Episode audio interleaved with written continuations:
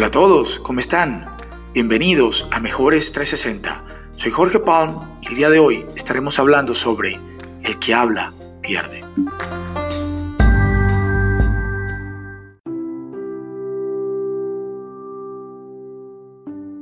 Es mejor ser rey de tu silencio que esclavo de tus palabras, dijo Shakespeare, haciendo referencia a la responsabilidad que tenemos cada que decimos abrir nuestra boca para hablar.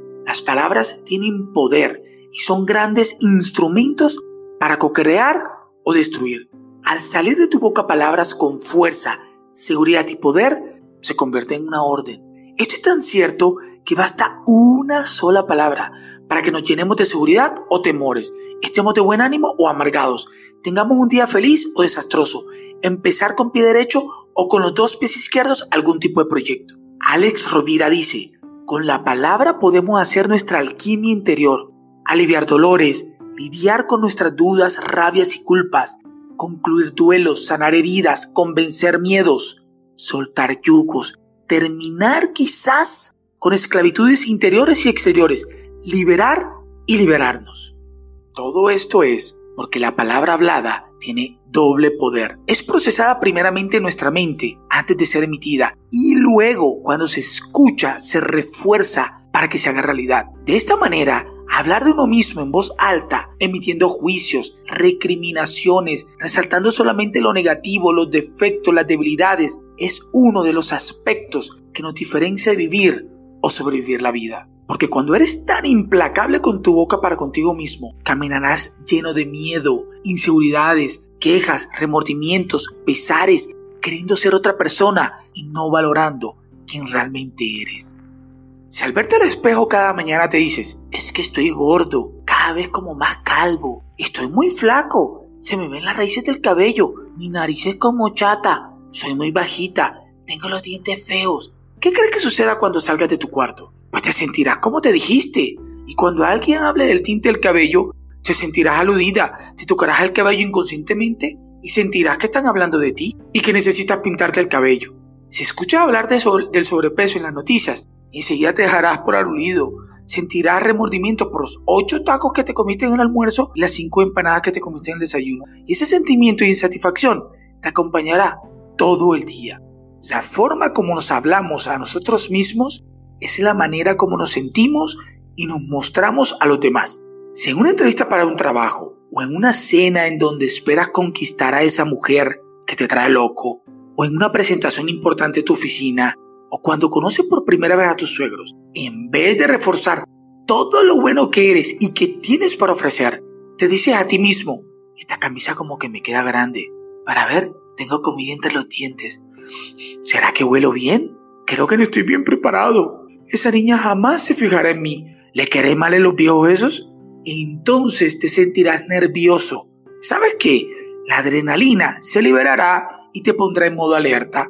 Te sobreexcitará, pensarás más rápido de lo normal, moverás las manos y los brazos para quemar todo ese exceso de energía y generalmente las cosas no saldrán como lo esperabas. Todo por hablarte a ti mismo de la manera equivocada. Puedes hablarte a ti mismo reconociendo eso que definitivamente no soportas o no te gusta de ti. Es válido hacerlo siempre y cuando se piense en un plan para cambiarlo y no con tono de recriminación. Por ejemplo, estoy como con sobrepeso o muy delgado. Voy a comer balanceadamente desde hoy para mejorar mi peso. Sabes que si se me ven las raíces del cabello, llamaré al estilista el fin de semana para que me tinture el cabello. Sí, seré bajita, pero soy valiosa. Si no, ¿por qué los mejores perfumes siempre vienen en envases pequeños?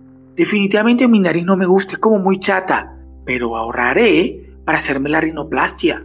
Sí, mis dientes no me gustan, están feos. Voy a pedirle a mis papás, te regalo el diseño y sonrisa. Hay que tener acciones para mejorar eso que no puedes aceptar de ti mismo y no simplemente abrir tu boca para quejarte.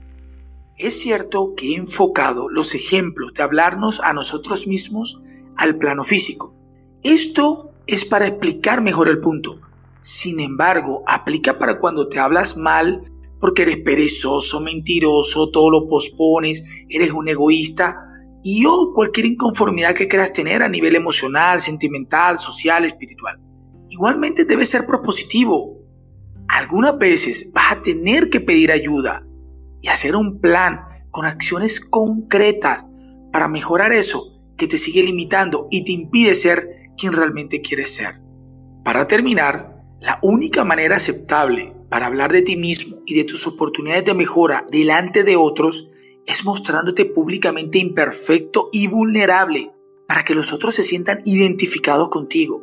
Claro, esto implica exponerte y algunas veces ridiculizarte, pero es reconfortante cuando otros se sienten atraídos por tus debilidades y reconocen que ellos no son perfectos y que también tienen oportunidades de mejora.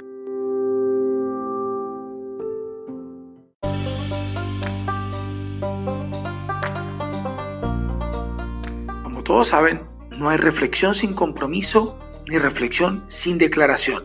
Por lo tanto, hoy identifico los defectos y debilidades que tengo. Reconozco que tengo que seguir ese compromiso conmigo mismo para concretar los planes y detallar las acciones para cambiar mi situación actual. Hoy seré más cuidadoso de cómo me hablo a mí mismo, de lo que me digo y de lo que creo de mí. Declaro que Dios me hizo con un propósito y con mis palabras fortaleceré su cumplimiento en mi vida.